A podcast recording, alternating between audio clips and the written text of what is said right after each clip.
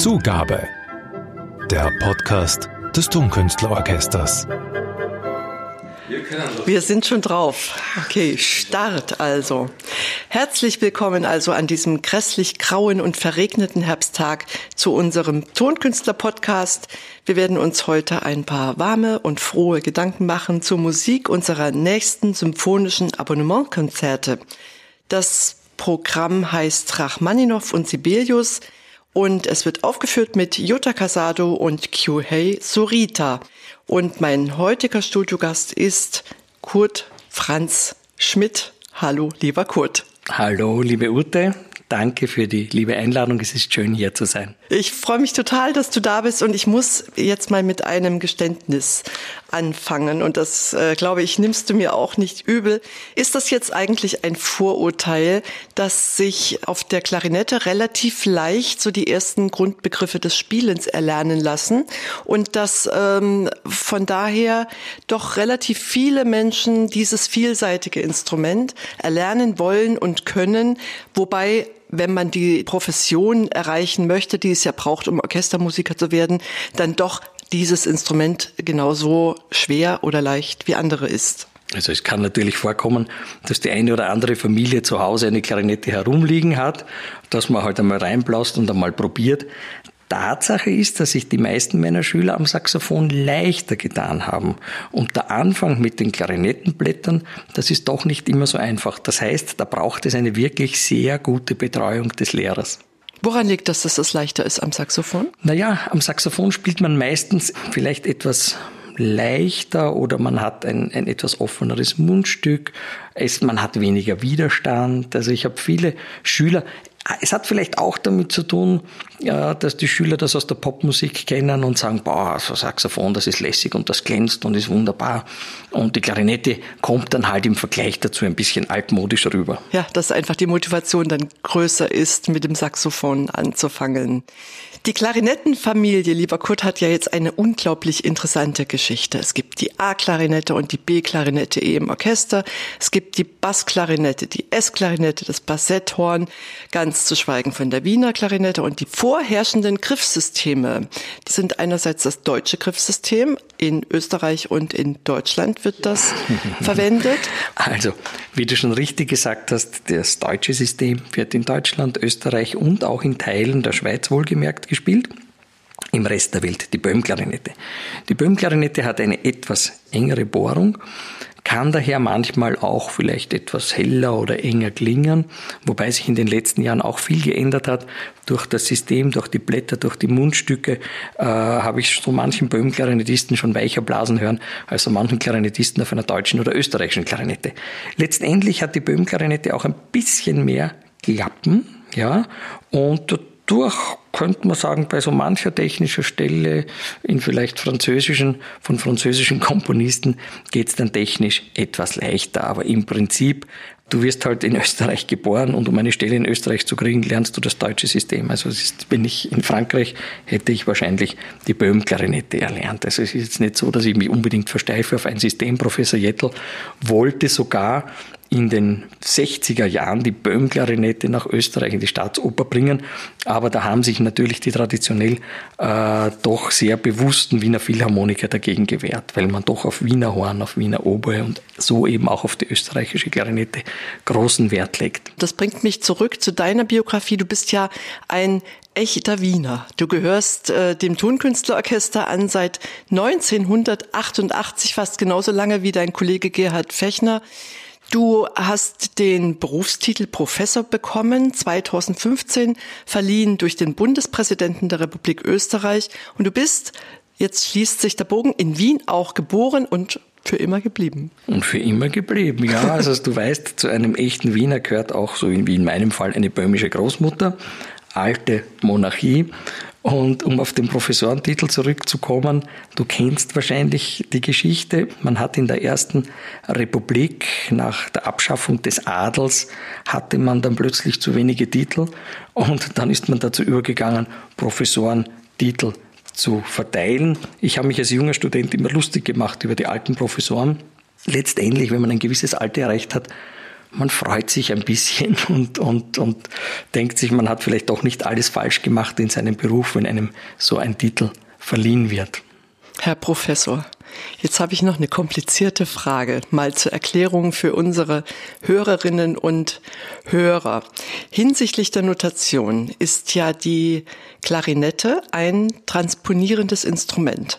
Das heißt, sie wird entweder eine große Sekunde oder eine kleine Terz höher notiert, als sie klingt. Das heißt jetzt, ihr habt auch einen Violinschlüssel vorgeschrieben für eure Stimme, aber diese Stimme ist eben die kleine Terz höher aufgeschrieben, als gespielt wird bei der A-Klarinette. Beispiel, siebte Beethoven, klingend in A-Dur, das ist die Tonart, in der die Symphonie steht. Zwei A-Klarinetten sind vorgeschrieben durch den Komponisten, notiert wird in C-Dur. Richtig? Das ist sehr richtig. Stimmt soweit. Und natürlich unser berühmtestes und schönstes Konzert, das Mozart-Klarinettenkonzert in A-Dur, wurde auch für die A-Klarinette geschrieben. Also, nochmal. Der zweite Satz des zweiten Klavierkonzerts von Sergei Rachmaninow steht in E-Dur. Das hat bekanntlich vier Kreuze. Es sind zwei Klarinetten in A vorgegeben. Das heißt, ähm, ihr habt eure Stimme in G-Dur notiert. Macht ein Kreuz. Jetzt hatten wir ad hoc zwei Beispiele aus der Praxis, in denen ihr weniger Vorzeichen im Notentext stehen habt. Du lachst schon jetzt und Weil es Vorteile hat natürlich. Ähm, ihr könnt euch da freuen, oder? Wir können uns da freuen. Aber es liegt nicht nur an den Vorzeichen alleine. Ich muss ganz kurz doch ein bisschen ausholen. Du hast es angesprochen. Äh, die Klarinette eines der jüngsten, wenn nicht das jüngste Orchesterinstrument in etwa 300 Jahre, vielleicht ein bisschen mehr, um 1700 vom Denner in Nürnberg erfunden, hatte natürlich in ursprünglicher Form wenige Klappen. Dadurch war es etwas schwierig, alle Tonarten abzudecken. Das heißt, es gab damals eigentlich fast für jede Tonart Klarinetten. Ja? Geblieben sind uns die A- und die B-Klarinette. Ach, deshalb gibt es so viele unterschiedliche Klarinetten. Es gab damals noch viel, viel mehr ja, Klarinetten. Das ist bekannt. Als heute. Ja, ich habe nur ein paar ja, genannt. Ja, ja, ja, ja. Aber letztendlich ist es so, dass natürlich mit Zunahme der Klappen am Instrument es einfacher wurde, alle möglichen Tonarten zu spielen. Jetzt ist aber ein für mich sehr wesentlicher Punkt übrig geblieben der Klangunterschied. Die A-Klarinette ist vielleicht, ich weiß nicht, ein Zentimeter, zwei Zentimeter länger, klingt daher ein bisschen molliger, ein bisschen wärmer. Ich habe mir gestern das Klavierkonzert bewusst in Vorbereitung auf das heutige Gespräch noch angehört. Und es ist schon so, dass im zweiten Satz, abgesehen von, den, äh, von der Tonart, es ist ja auch ein langsamer Satz, also da gibt es ja technisch nicht wirklich Schweres zu spielen, aber abgesehen von der Tonart der Klang für dieses schöne Solo, das der Klarinettist nach der Flöte zu bringen hat, etwas gedeckter ist. Und viele Komponisten, seien es Brahms oder Mozart, haben sicher auch diesen gedeckten Klang im Ohr gehabt, während sie komponierten. Ich habe mich auch vorbereitet, lieber Kurt, und ich sage dir deswegen jetzt noch, was ich mir angeeignet habe. Der erste Satz dieses Klavierkonzerts ist ja vorgeschrieben für zwei B-Klarinetten ja. und dann setzt der Rachmaninow die A-Klarinetten ein, also für den zweiten und den dritten Satz. Mhm. Das heißt, ihr wechselt das Instrument ja, nach dem ja, ersten Satz. Ja, ist das kompliziert, dann umzustellen? Nein, das ist für euch Routine, schätze ich. Ist nur wirklich dann kompliziert, wenn es im Saal oder wenn wir in einer Kirche, was die Tonkünstler ja selten tun, etwas kalt ist, weil du nimmst das kalte Instrument, musst sofort ein Solo drauf spielen und bist womöglich ein wenig zu tief. Also das Instrument ist nicht eingeblasen. Im Konzertsaal, da die Konzertsäle heute alle so wohl temperiert sind, im Sommer haben wir eine Klimaanlage und im Winter ist es meistens wirklich wohltemperiert, ist es nicht so kompliziert. Im Freien allerdings, in Grafeneck, nach der Pause, also in einer Zeit, als es noch Pausen gab, ja, kommt wieder, nach sicher. Der, nach der Pause kann es schon sein, dass es ein bisschen herunterkühlt oder zu stark herunterkühlt und dann nimmst du das kalte Instrument, dann wird es etwas schwieriger, aber dann kann sich der Klarinettist mit einer etwas kürzeren Birne äh, behelfen. Das heißt, die Birne ist dieses Mittelstück zwischen dem Mundstück und dem Oberstück der Klarinette. Ich finde ja den Anfang so schön von diesem Klavierkonzert. Normalerweise haben wir erstmal eine Orchestereinleitung in einem klassischen Solistenkonzert. Da werden die Themen vorgestellt, dann kommt irgendwann das Klavier dazu, dann haben wir ein Seitenthema und so weiter und so fort. Rachmaninow aber in diesem Klavierkonzert überlässt dem Soloinstrument das lange Vorspiel. Das heißt, im Grunde sind es ja nur ein paar Akkorde, aber sehr vollgriffige Akkorde. Dauert äh, ungefähr eine halbe Minute, acht Takte wie Glockenschläge, die da aus der Ferne tönen, bevor die Glocke richtig in Fahrt kommt.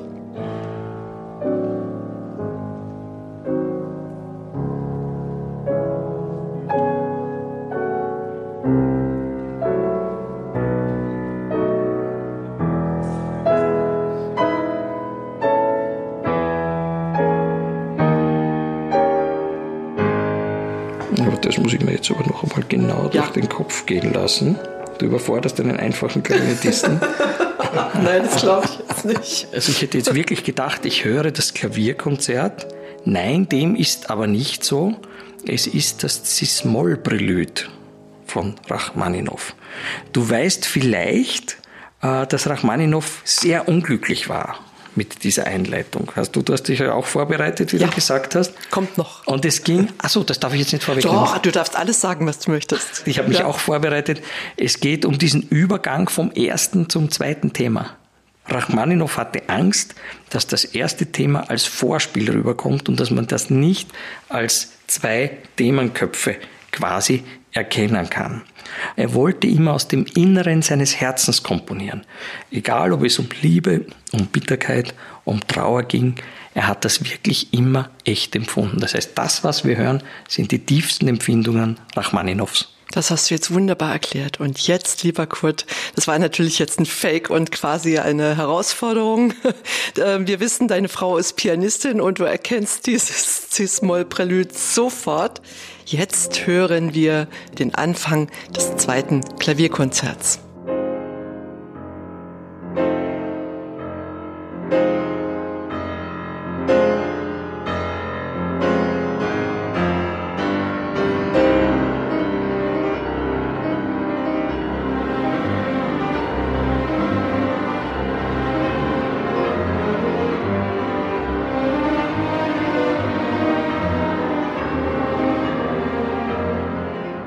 Der Inbegriff der romantischen Klavierkonzerte. Lieber Kurt Schmidt, Klarinettist im Tonkünstlerorchester seit vielen, vielen Jahren. Wenn nicht sogar das romantische Klavierkonzert. Und wenn man ein bisschen gemein wäre jetzt, dann würde man diese Komposition sogar als ein Schmachtfetzen bezeichnen, vor allem diesen zweiten Satz. Adagio sostenuto ist da überschrieben, ist ja einer der bekanntesten Sätze der klassischen Musik überhaupt. 1900, 1901 hat Rachmaninow das Konzert komponiert, uraufgeführt wurde es am 27. Oktober 1901 in Moskau und gewidmet ist das Konzert dem russischen Neurologen und Psychologen, Psychiater Nikolai Dahl. Jetzt kommen wir darauf zurück, was du eben schon gesagt hast. Rachmaninow war extrem unglücklich, als er mit der Komposition des Klavierkonzerts begann. Denn im Oktober 1897 war seine erste Symphonie durchgefallen und das hat dem jungen Komponisten wahnsinnig zugesetzt. Er fühlte sich außerstande zu komponieren, bekam Depressionen und der Neurologe Nikolai Dahl hat ihn behandelt? Bei mir, also wenn ich ein neues Werk einstudiere, beginnt es einmal damit, dass ich sehr oft mir eine Aufnahme anhöre, beziehungsweise ich manchmal auch eine Partitur studiere. Ähm, die volle Empfindung kommt dann natürlich in der ersten Probe, ja, wenn man in diesem Klangbad sitzt, fühlt man noch viel intensiver. Ähm, man kann noch inniger empfinden. Du musst dir vorstellen, zum Beispiel in so Sälen wie dem Goldenen Saal, Musikverein, hinter uns auf Ohrhöhe das Blech, davor über die erste Holzbläserei Flöten, Oboen und dann dieser wunderbare Klangteppich. Ja, also Gerhard Fechner hat letztes Mal angesprochen von wegen äh, Spannung zwischen Streichern und Bläsern. Er hat es aber nur spaßmäßig gemeint. Ich finde es auch nicht so schlimm und vor allem, was wäre der eine ohne den anderen? Also der Klangteppich der Streicher hat noch jedes Bläsersolo verschönt. Das hast du wunderbar gesagt. Wie ist das, wenn man dann mittendrin sitzt in diesem Klangrausch, gerade bei Rachmaninow? Hat man da innerlich noch einen guten professionellen Abstand oder reißt es einen da emotional schon mal hin und mit. Wie ist naja, das? Ich, ich, ich, glaube, wenn einen das nicht mitreißt, dann hat man ein Herz aus Stein. Ich kann mich erinnern an, an meine ersten Dienste mit dem Tonkünstlerorchester Ende der 80er, Anfang der 90er Jahre. Zum Beispiel Tänze aus Galanta, die wir jetzt auch gerade spielen im Programm, oder eben dieses wunderschöne äh, Konzert. Man ist schon oft ergriffen. Und ich habe nicht einmal während eines Konzertes eine Träne zerdrückt und nicht, weil irgendjemand nicht schön gespielt hätte, sondern weil es mich wirklich berührt hat. Ich weiß noch ganz genau im Jahr 2005, als meine Tochter geboren wurde, habe ich an drei hintereinander folgenden Abenden im Musikverein gespielt und in der Zeit aber aufgrund des tollen Ereignisses nur sechs Stunden geschlafen. Das ist viel mit einem Neugeborenen. Und es war Gratuliere. für mich so, Dankeschön, so berührend, diese Musik zu empfinden mit dem Schönsten, was man im Leben überhaupt erleben kann, nämlich Vater oder Mutter zu werden. Also das war ein unglaubliches Gefühl und man empfindet alles, was schön ist, empfindest du einfach noch als schöner und noch als tiefer und noch intensiver. Jetzt brauchen wir hier eigentlich eine Schweigeminute, um darüber kurz nachzudenken. ich verlasse mich auf den Schnittmeister. Wir sind jetzt hier mit dem längsten Stück des Konzertprogramms eingestiegen. Das Rachmaninow-Konzert dauert eine gute halbe Stunde. Aber das Hauptwerk dieses Programms, lieber Kurt, ist eigentlich eine Symphonie. Und zwar die siebte Symphonie von Jean Sibelius. Nach meinem Empfinden hat ja diese siebte Symphonie von Sibelius enorm viele kammermusikalische Momente und ist trotzdem so etwas wie eine große Orchesterrhapsodie. Sie ist einsätzig, die letzte vollendete und erhaltene Sinfonie von Jean Sibelius 1924 in Stockholm uraufgeführt. Wie gesagt, eine große symphonische Rhapsodie. Die Aufführungsdauer beträgt etwas mehr als 20 Minuten. Und jetzt schauen wir uns doch mal ein paar Lebensdaten an. 1924 uraufgeführt. Da gehörte diese Symphonie eigentlich schon zum Spätwerk von Sibelius. Ich habe sie in den 33 Jahren meiner Tonkünstlertätigkeit nie gespielt. Ich habe sie auch in den Konzertprogrammen der Tonkünstler äh, davor, weil, wie du vielleicht weißt, war mein Vater von 1963 bis 2003 ebenfalls Tonkünstler. Ich kann mich auch nicht erinnern, dass es Jugendliche oder als Kind jemals gehört zu haben ich muss mir jetzt eigentlich auch eine CD besorgen, um mich ein bisschen drauf einzuhören. Ich weiß ein bisschen etwas über die Symphonie. Kannst du gleich mitnehmen, ich habe eine dabei. Ah, ich danke dir. ja, Aber die siebte ist für mich Neuland und das ist es auch, was unseren Beruf so spannend macht. Du kannst mehrere Jahrzehnte spielen und es wird immer noch Neues geben und es wird immer noch Stellen geben, die du üben musst und es wird immer noch Stellen geben, wo du Gänsehaut bekommst. Und es wird auch immer wieder Chefdirigenten geben, die unterschiedliche Schwerpunkte setzen. Der Jutta Casado hat mit unserem Orchester ja schon die zweite Symphonie und die fünfte aufgeführt, auf Tournee unter anderem und zum Teil auch eingespielt. Die siebte ist jetzt neu im Repertoire und letztlich erschließt er dem Orchester ja damit auch eine, eine neue Welt, oder? Wie empfindet man das als Orchestermusiker? Naja, natürlich. Alles, was erweitert, ist interessant und schön. Und ich habe von meinen Großeltern gelernt, dass man nie aufhören sollte, neugierig zu sein. Und die Spezialität von Jutta Casado ist, er lässt uns Musiker spielen, er fördert die Eigenverantwortung und das kammermusikalische Spiel. Und auch das ist für mich ein bisschen etwas Neues gewesen, weil das macht nicht jeder Dirigent so. Es gibt auch Dirigenten, die schlagen dir eine Solokadenz aus und wollen, dass du die Solokadenz genauso spielst, wie sie sich das vorstellen. Das macht Jutaka nicht. Er lässt jedem seine Persönlichkeit. Ich habe auch noch mal nachgeschaut. Im Repertoire des Tonkünstlerorchesters ist diese siebte noch nie gewesen. Also sie ist vom Orchester definitiv noch nie gespielt worden. Hingegen Finnlandia. Man kann ja sagen, eigentlich das tönende finnische Nationalheiligtum, auch komponiert von Jose Bilius, ungefähr acht Minuten lang. Dazu brauchen wir eigentlich auch nicht so viel zu sagen. Finnlandia ist 31 Mal inklusive der vor uns liegenden Aufführungen gespielt worden vom Tonkünstlerorchester? Es ist nicht wirklich viel, wie du richtig sagst. Natürlich, das Tonkünstlerorchester hat sich über viele Jahrzehnte zwischen Haydn, Mozart, Beethoven, Brahms positioniert. Ich kann mich erinnern an die Zeiten mit Wahlberg, Heinz Wahlberg, der das Orchester mit Bruckner äh, zum Klingen gebracht hat. Und das waren teilweise Jahrhundertkonzerte, die man den Tonkünstlern damals in den 70er Jahren noch nicht zugetraut hat. Finlandia ist inzwischen aufgenommen worden, liegt als CD vor mit Jutta Casado und daraus hören wir jetzt einen ganz kurzen Ausschnitt, einen ganz typischen für das Stück.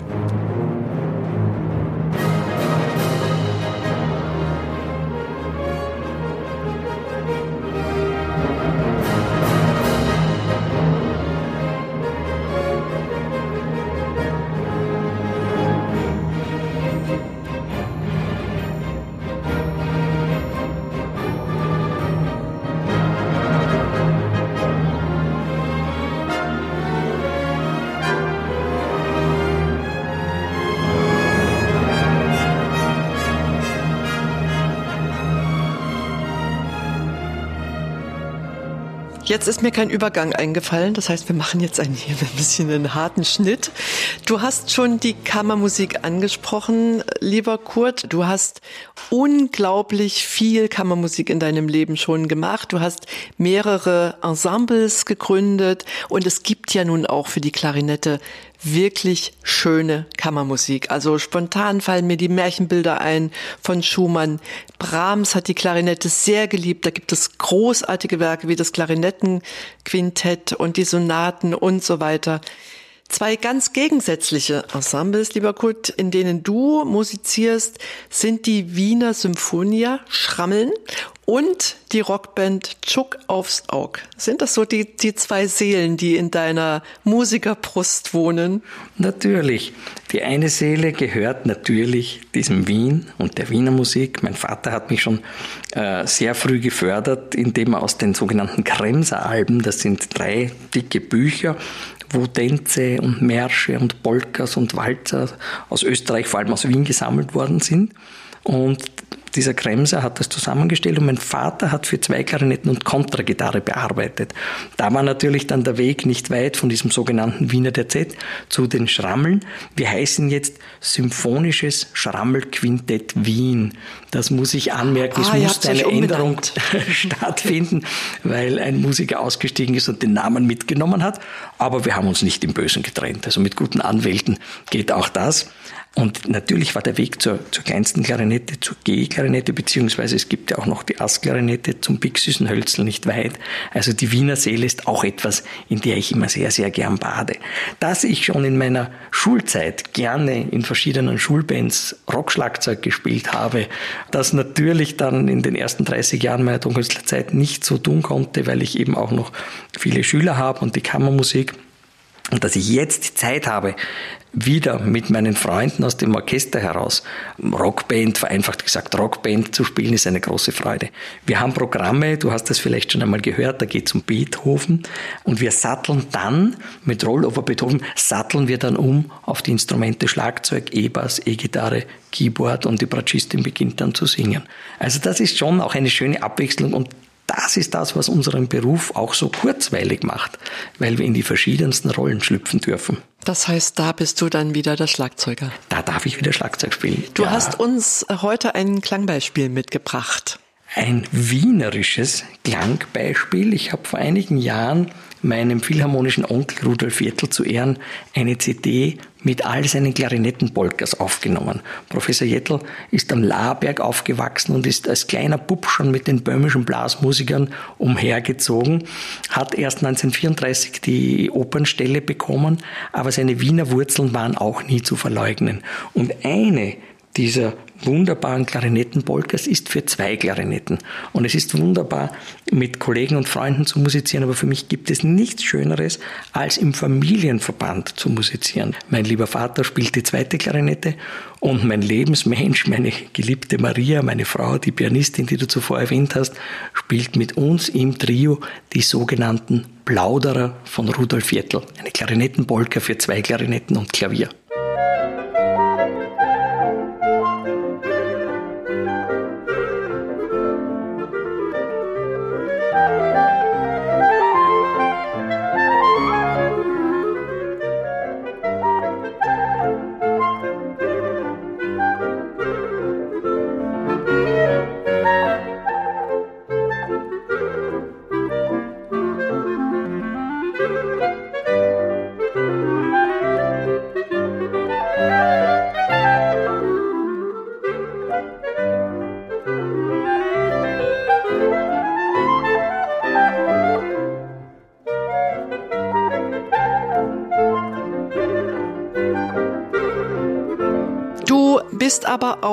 Jemand, der die Kammermusik noch von einer ganz anderen Seite betreibt.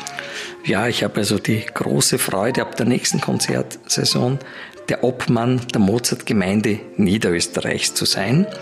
Das Schöne ist jetzt, dass ich eben, wie gesagt, von der anderen Seite Ensembles aussuchen darf, dass ich Programme zusammenstellen darf und das dann auch als Zuhörer genießen kann. Du liebst ja auch einen genussvollen Lebensstil. Ja, ja, der sich nur durch die Körperwaage regulieren lässt. Aber ich, ich liebe es, mit lieben Menschen ein gutes Essen zu genießen, dann und wann eine gute Zigarre danach. Und bei den Weinen ist es so, dass es ruhig auch ein Weißwein sein darf oder es darf auch ein Prickelgetränk sein oder es darf auch ein guter Schnaps danach sein. Also der Genuss ist ein wichtiger Bestandteil meines Lebens.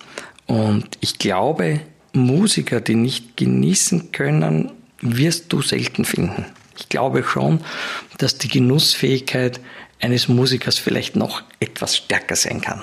Jetzt widmen wir uns wieder einmal dem genussvollen Orchesterrepertoire, dem genussvollen Spielen im Orchester, lieber Kurt.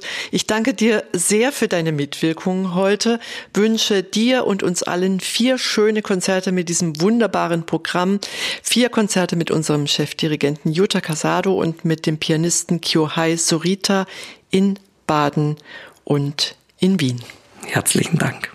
An dieser Stelle gibt's demnächst weitere Podcast-Episoden zu den Themen der Konzertsaison in losen, aber nicht zu großen Abständen. Und ich danke auch heute wieder unserem Aufnahmeleiter Niki Lappas und bleibe wieder einmal mit einem herzlichen Auf bald, Ihre Ute van der Sanden. Zugabe. Der Podcast des Tonkünstlerorchesters.